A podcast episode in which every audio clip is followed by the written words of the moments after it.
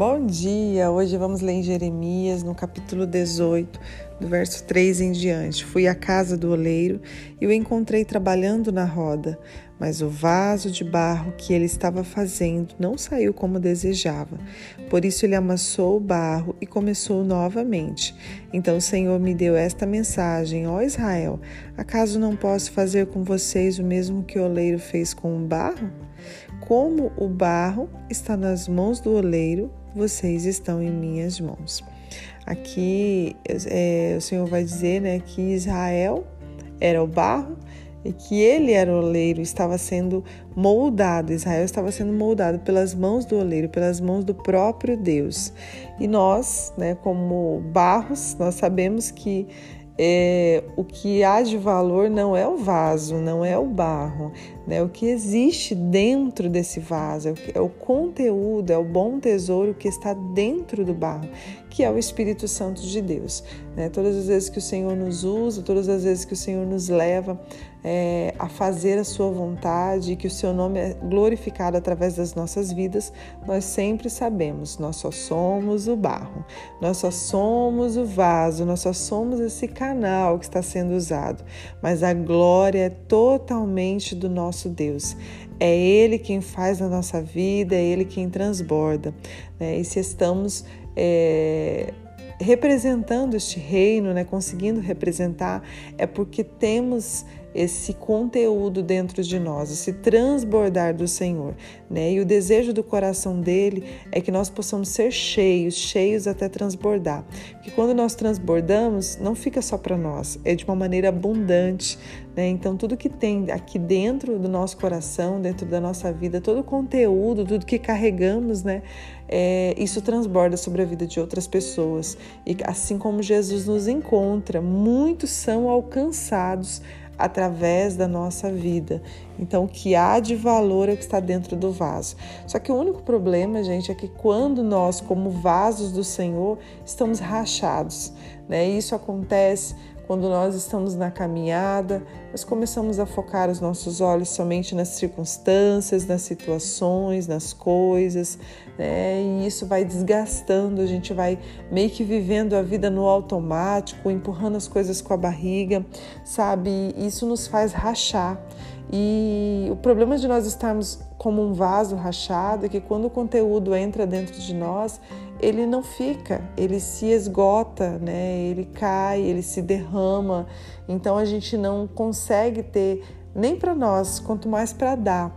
E isso vai esgotando, isso vai cansando. Nós precisamos parar para que a gente não venha se distrair, que a gente não venha né, ter o foco em outras coisas, mas que o nosso foco seja realmente no Senhor. Porque só somos abastecidos quando nós largamos tudo, quando nós paramos a nossa vida cotidiana, a nossa rotina e falamos agora é o momento meu e dele, né? Meu e do Senhor. Agora eu vou ouvir o que ele tem para falar para mim. Agora eu vou me deleitar nele, agora eu vou sentir a presença dele, assim como Moisés sabia, não, Senhor, se a sua presença não for comigo, eu não irei. Moisés sabia que o que havia de maior valor era a presença do Senhor. Então nós precisamos né, focar nessa presença, porque é só nessa presença que nós vamos conseguir ser abastecidos, né, sermos cheios até transbordar e transbordar também sobre a vida da outra pessoa. Então pare, né, que você venha parar, não espere a circunstância te parar, porque às vezes as pessoas estão vivendo tanto no automático que vem algo, né? Vocês lembram da pandemia? A pandemia veio e nos parou. E muitos de nós estávamos fazendo tudo no automático e começamos a refletir: meu Deus, quanto tempo eu estava perdendo, quanto tempo né, nós deixamos muitas coisas para trás, porque estávamos vivendo nessa loucura do dia a dia, nessa aceleração.